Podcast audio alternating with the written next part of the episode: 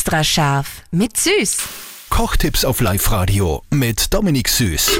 Gestern habt ihr gehört, wie man einen Fisch perfekt filetiert. Heute das Wesentliche. Woran erkenne ich denn, dass der, frisch, dass der Fisch noch frisch ist? Frischer Fisch ist zum Erkennen an die Kiemen. Das heißt, wenn die Kiemen wirklich eine knalle, knallrote Farbe haben, bei vielen ist es ein gutes Merkmal. Dann an die Augen, das gilt wirklich für jeden Fisch. Wenn die wirklich ganz schön nach außen gewölbt sind, schön glasig sind und so, dann ist er frisch. Wenn sie schon eher eingefallen sind und, und äh, immer dunkler werden, dann ist frisch alt.